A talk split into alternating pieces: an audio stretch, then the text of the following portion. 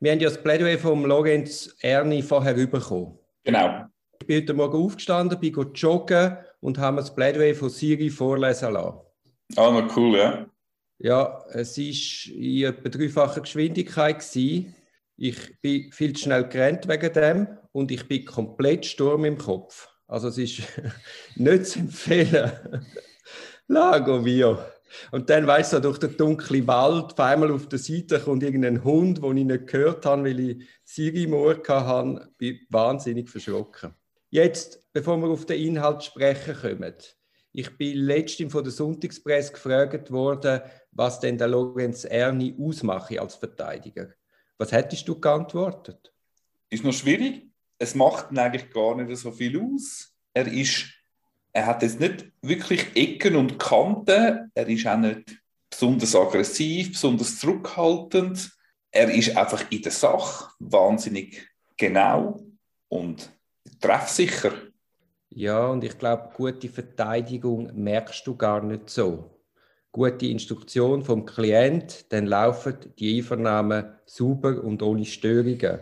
In dem Moment, wo ein Verteidiger aggressiv muss intervenieren, ist ja etwas falsch gelaufen. Und gute Verteidigung antizipiert das und merkst eben durch das gar nicht. Und ich glaube, das ist so seine Qualität, dass er sehr gut strategisch Sachen lesen, antizipieren, weiß, wo Aufregung abgebracht ist, weiß, wo man sich zurücknehmen kann und durch das einfach auch sehr gute Erfolge erzielt. Ich kann mir gut vorstellen, dass eine Staatsanwältin oder ein Staatsanwalt, der mit dem Lorenzerni im Verfahren ist, oft gar nicht genau äh, wissen, woran sie sind. Ich glaube, vom Lorenzerni kommt man wenig Feedback über direkt. Das behaltet er für sich und das spielt er in dem einen richtigen Moment. Und wie du sagst, es braucht darf ich, darf ich schnell gerade etwas zu dem sagen? Das siehst du jetzt auch im Plädoyer. Er sagt, zwei, drei Stellen sagt er, das ist nicht abgeklärt worden. Ergo, das sind Fakten. Tiefer hat man es nicht abgeklärt. Ergo ist es so und so zu verstehen. Zugunsten vom Klient. Da gibt es jetzt sicher andere Verteidiger, die das Gefühl hätten, sie müssen da mitwirken und aggressiv immer wieder Beweisanträge stellen. Und das ist ja die große Kunst von uns, dass man eben Lücken erkennt, Fragen erkennt und wenn die nicht beantwortet werden, eben nicht aktiv versucht, den Beweis zu erbringen, sondern das offen lässt, was eine Möglichkeit eröffnet, das dann eben zugunsten vom Klienten zu würdigen. Genau, man muss es aushalten, so eine Lücke nicht zu füllen oder nicht auf so eine Lücke hinweisen. Ganz genau. Und das ist eben ein bisschen das Problem, wenn Zivilrechtler im Strafverfahren agieren, dass du dort ganz ein anderes Mindset hast. Ich kann noch ganz kurz wieder darauf zurückkommen, was du gesagt hast, betreffend, dass es in der Regel keine laute Verteidigung braucht. Ich denke, in Einzelfällen kann es schon richtig sein, dass ein Verteidiger ist, der gerne in die Kamera schaut, der laut ist, der sozusagen äh, den Blick auf sich richtet und vom Klient, von einem Klient ablenkt. Aber das ist eben wirklich, muss einfach im Einzelfall richtig sein und es darf ein Stereotyp von einer Verteidigung sein. Und wie du sagst, Lorenz Erni, und so kommt es jetzt wirklich im Plädoyer zum Ausdruck und so haben wir ihn ja schon kennen und schätzen gelernt. Er ist sehr passiv, reaktiv und das ist eben sehr oft, wie du vorher gut beschrieben hast, eben ein Wesentliche bei einer Strafverteidigung. Dass man abwartet, dass man lurt und dann ganz am Schluss, das ist halt einfach das Privileg in so einem Strafverfahren, eines der wenigen Privileg von der Verteidigung, dass man ganz am Schluss kann kommen und dann am Schluss kann im Idealfall genüsslich kritisieren. Wenn wir mal jetzt noch kurz ins Plädoyer hineinschauen. Sehr gerne, ja. Oder wie hast du gedacht, dass, dass wir... Also, ich würde sagen, als ich das Plädoyer gelesen habe, fand ich schon, ich rede jetzt von mir, für mich, jetzt mit 14 Jahren Berufserfahrung, ist für mich schon ein Grand Seigneur von der Strafverteidigung. Er macht das schon wirklich einfach sau gut. Er macht das sau gut in seiner Unaufgeregtheit. Es ist keine Empörung um. Ich kann mir auch vorstellen, es ist sehr schade, dass wir heute nicht dabei sind. Ich kann mir auch vorstellen, dass er das in einer sachlichen, ruhigen, bestimmten Stimme überbringt und das gar nicht groß skandalisiert, obwohl man an der einen oder anderen Stelle im Plädoyer durchaus dürfte könnte laut werden. Also wir, haben, wir sehen heute ein anderes Bild von dieser ganzen Situation. Oder wie hast du das erlebt? Ja, ich vielleicht noch schnell formell. Das fällt gerade als erstes auf. Er stellt es völlig um. Er orientiert sich nicht an der Anklageschrift. Und das ist ganz wichtig, dass man eben nicht in die Falle tritt und sich an der, an der Anklage von der Staatsanwaltschaft orientiert, sondern dass man eine eigene Geschichte entwickelt oder der, die eigene Sachdarstellung. Ganz das genau. Ist, das ist essentiell und das macht er auch sehr gut. Also durch Privatausgaben einfach zuhinterst hindern. Das hat am wenigsten Bedeutung und dann nimmt am wenigsten Platz in seinem Plädoyer. Ja, und das ist ja auch klar und gerade sein Aufbau offenbart das nochmal deutlich, warum es eben die Staatsanwaltschaft umgekehrt gemacht hat. Ganz genau, ganz genau. Ganz am Anfang, was mir jetzt aufgefallen ist, wir können vielleicht schon zwei, drei Spotlichter reinwerfen.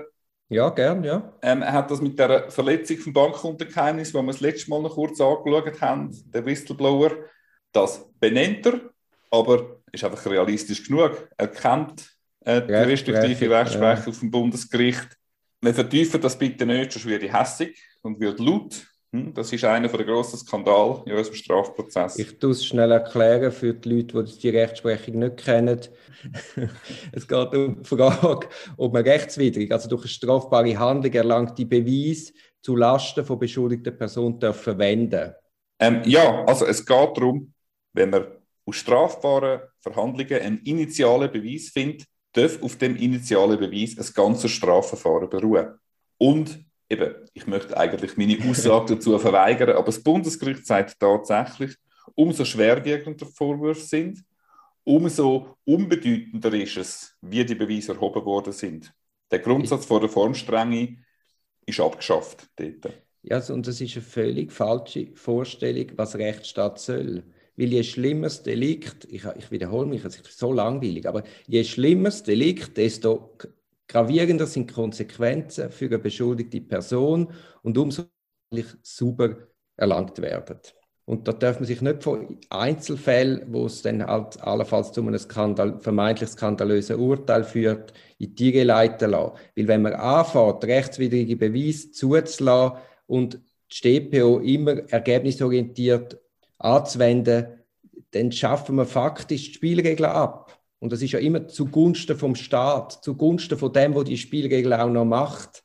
Eben, ich glaube, es, es, es, ist offensichtlich, wir spielen auch nicht Monopoly und einer am Tisch kann die Spielregeln immer ein bisschen dehnen und alle anderen müssen sich daran halten. Der Lorenzerne ist pragmatisch und realistisch genug gewesen, dass er nur in einem Nebensatz erwähnen. Das finde ich, hat er natürlich genau richtig gemacht. Dann hat, das haben wir schon in der Presse gelesen, hat er da doch auch noch ein bisschen geschossen, was Dreyfus offenbar geklickt hat. Aber das hat, hat man können nachlesen. Das widerspricht aber deiner Zeitthese, dass Shaming und Naming von der Staatsanwalt soll ausgegangen sein. Und er sagt ja auch, er unterstellt das der Staatsanwaltschaft nicht. Das finden wir dann schon raus. Ähm, ja, ich habe, jetzt, ich habe jetzt den Margret Sprecher, also der Journalistin, die den Artikel geschrieben hat, habe ich jetzt auch noch versucht zu kontaktieren. Leider auch keine, keine Reaktion bis heute. Ja, sehr schade. Gut habe ich gefunden, wie er die Verwunderung und Enttäuschung beschrieben hat vom Staatsanwalt, wie ihm die Verwunderung ins Gesicht geschrieben schien, ähm, wo er gemerkt hat, dass Exponenten von der Oduno, ich glaube betreffend Comtrain, durchaus von realistische Szenarien für die Unternehmensverwertung ausgegangen ist und dann die Staatsanwaltschaft gemerkt hat, oh oh, wir haben das Problem mit dem Schaden. Ja, wie dort die ganze Strategie von der Staatsanwaltschaft gekehrt hat.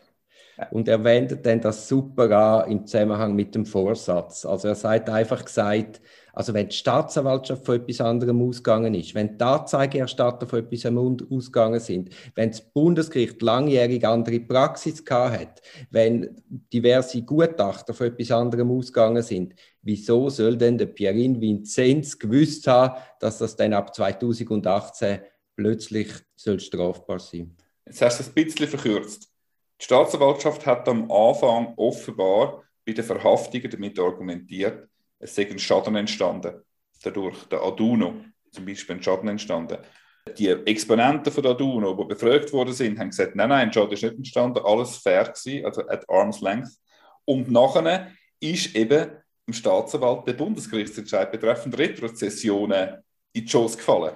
Und dort geht es eben darum, hat man müssen davon ausgehen, dass so eine Herausgabepflicht besteht oder nicht. Und das hat er dann sehr sauber gemacht, eben mit den Fragen, die du jetzt aufgeworfen hast und auch wie er das im Plädoyer vorbereitet. Also er, es, es kommen immer wieder Hinweise und am Schluss zieht er das zusammen und du als Leser erahnst es und wartest wieder drauf. Also es ist ein großartiger Taschenspielertrick. Ja, es ist wunderbar. Er macht richtig einen Spannungsbogen. Er setzt dort am Anfang, so, er tut er zart aussehen und am Schluss tut er dann die Ernte, wo er hinten dann zusammenfasst und eben unter anderem die Verwunderung und die Enttäuschung im Gesicht vom Staatsanwalt nach der einen Zeuge Einvernahmen beschreibt. Also wirklich wunderbar.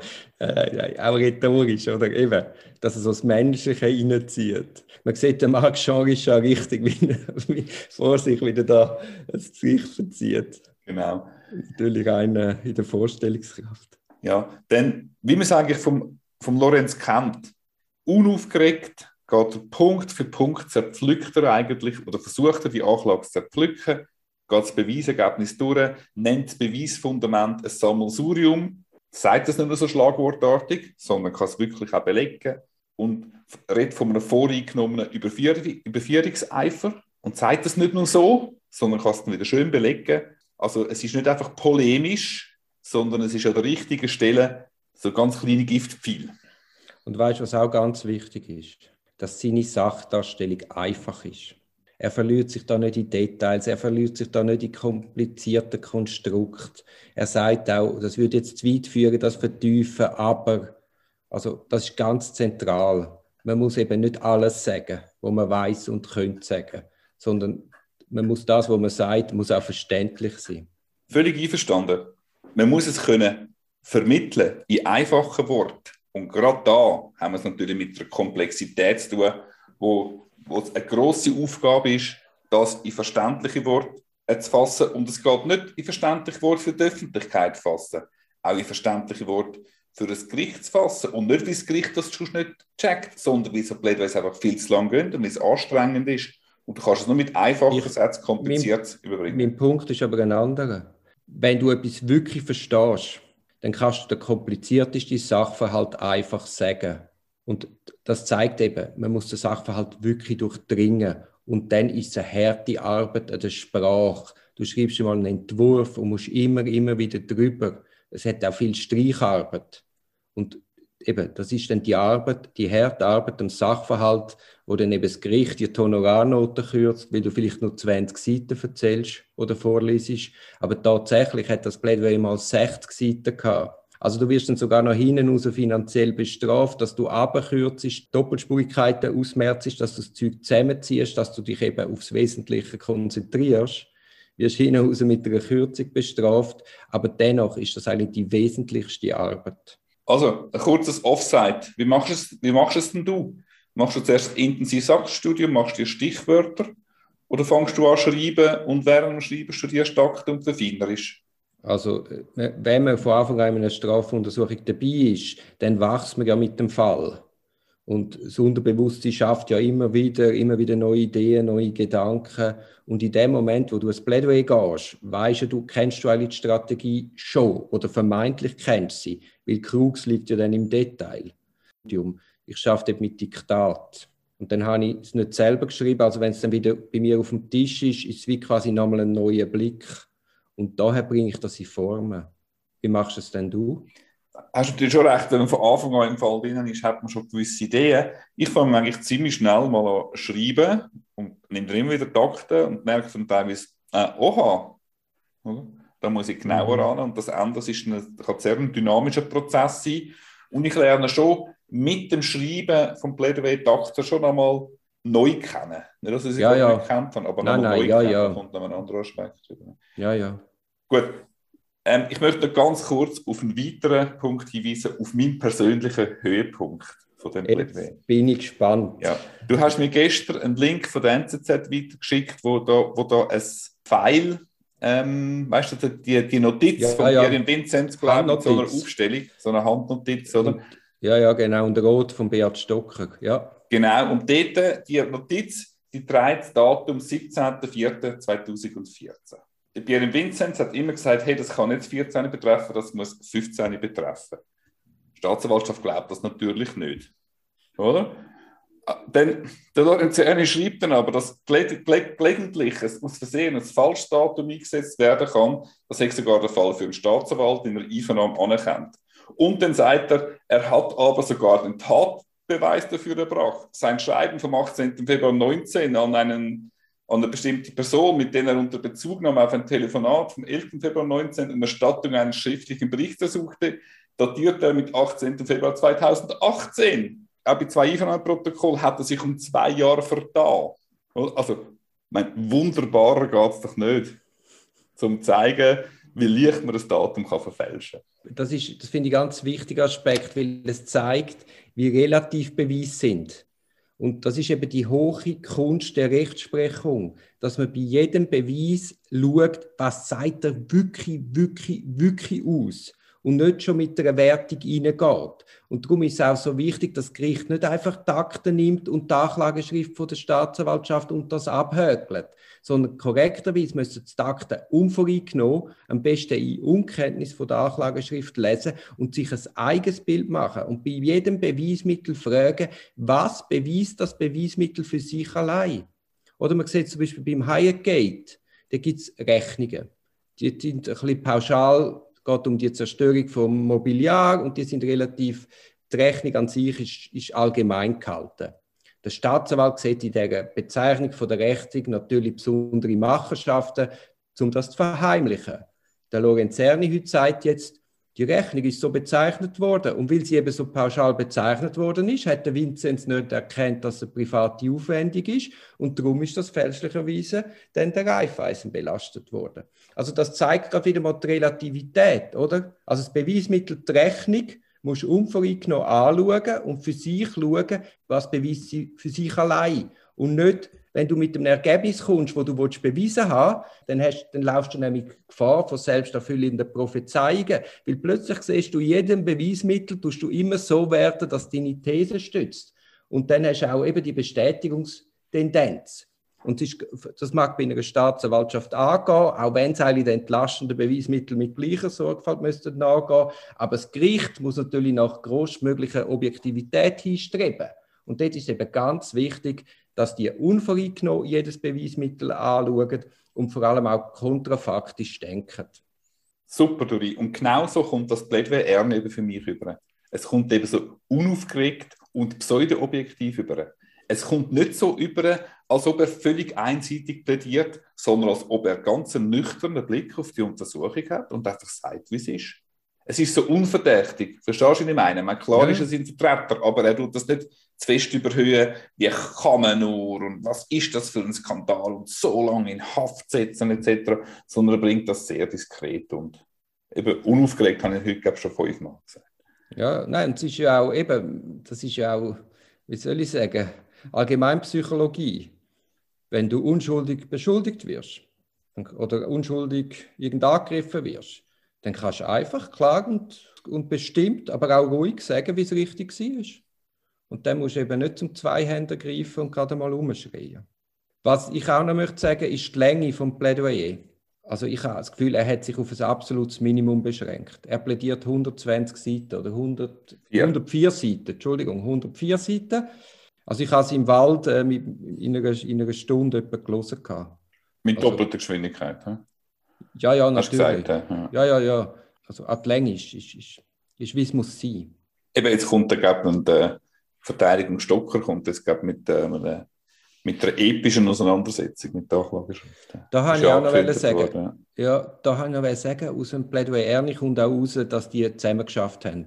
Er verweist auch aufs, aufs Plädoyer Blattmann. Also das erklärt auch, also der Blattmann durchaus der Beat Stocker hat können verteidigen, weil er hat ja den Ernie an seiner Seite gehabt und ist ja sicher auch ein herausragender Jurist.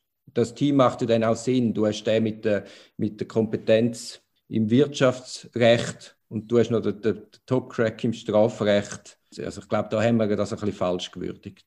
Genau, also man hat da auch äh, klare Hinweise, gerade im Betreff mit dem Zusammenhang von der Verjährung, wird sogar explizit auf die Ausführungen von der Verteidigung Stocker dann verwiesen. Eben das mit diesen Fragen, die der Lorenz Erni selber aufwirft und beantwortet, das hast du ja schon erzählt, oder? Es kommt ähm, eher gegen Ende vom Plädoyer, das finde ich eben grossartig, wie sich der Spannungsbogen schließt. In rechtlicher Hinsicht hochspannende Frage. Hm? Also, wenn man sich dafür interessiert, finde ich es mega spannend. Es hat diverse Gutachten offenbar im Recht, also Rechtsgutachten. Was meinst du grundsätzlich zu Rechtsgutachten und kannst du da in dem Zusammenhang etwas damit anfangen? Also es hat, man hat das Gutachten Vogt, man hat das Gutachten Wohlers, man hat das Gutachten Forstmoser und man hat noch andere Gutachten. Der Tommen hat man noch, der Forstmoser ist aber schon 2009 gewesen, gell? Ja, es ist natürlich ein legitimes Mittel. Also ich, ich brauche das auch immer wieder, um einem Standpunkt Nachdruck zu verleihen. Aber es ist klar, es sind Privatgutachten. Ja, wie findest du aber bei Rechtsgutachten, das ist vielleicht wieder das nächste Offside, ähm, könnte man da am Gericht nicht vor den Kopf stoßen, wenn man Gericht, das Gericht will belehren Nein, es sind derart, also mit der Retrozession äh, sind derart komplexe Sachen und eben Gutachten Forschmus, das sind ja nicht, das sind ja Beurteilungen von, von Abläufen, von Übernahmen. Das ist ja nicht ein reines Rechtgutachten, sondern der schaut den Sachverhalt an und beurteilt es dann als, als bedenkenlos. Also von dem her ist, sehe ich da nicht gar kein Problem. Ja. Aber ist klar, das Gericht kennt das Recht und darum ist, ist eine Verteidigung auch gut beraten, dass sie sich zum Rechtlichen knapp halten, die Leute nicht langweilt. Und auch das macht natürlich der Lorenz auch, wie man es genau sollte. Ich weiss, du man sollte nicht zu fest in die Details gehen, aber ich bin wirklich ein bisschen Fan von dem Plädoyer. Nochmal kurz mit dem Spannungsbogen. Am Anfang der Staatsanwalt, der ganz erstaunt war, die Fragen aufgeworfen worden sind von mir, ja, wer hätte das alles vorher schon nicht gemerkt? Wie hätte es Herr Vinzenz merken?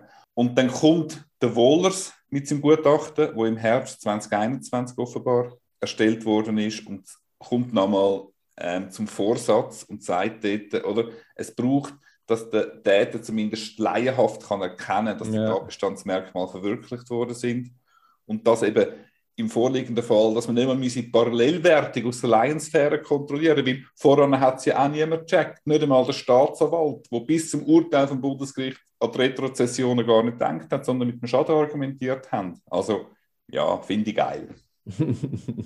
ja, wird schwierig darauf vorbeikommen, aber eben nochmal, wir haben keine Aktenkenntnis. Wir hören nur, was punktuell aus der Akte gezogen wird. Das Bild ist viel komplexer und ich bin sehr gespannt, was das Gericht daraus macht und vor allem auch in welcher Qualität, in welcher Fallhöhe. Wir haben jetzt ein herausragendes Plädoyer von der Staatsanwaltschaft. Wir haben jetzt vom Ernie ein herausragendes Plädoyer gehört. Das Gericht ist gefordert. Wie wir schon gesagt haben, zu der Privatausgabe haltet sich der Lorenz Erni sehr kurz.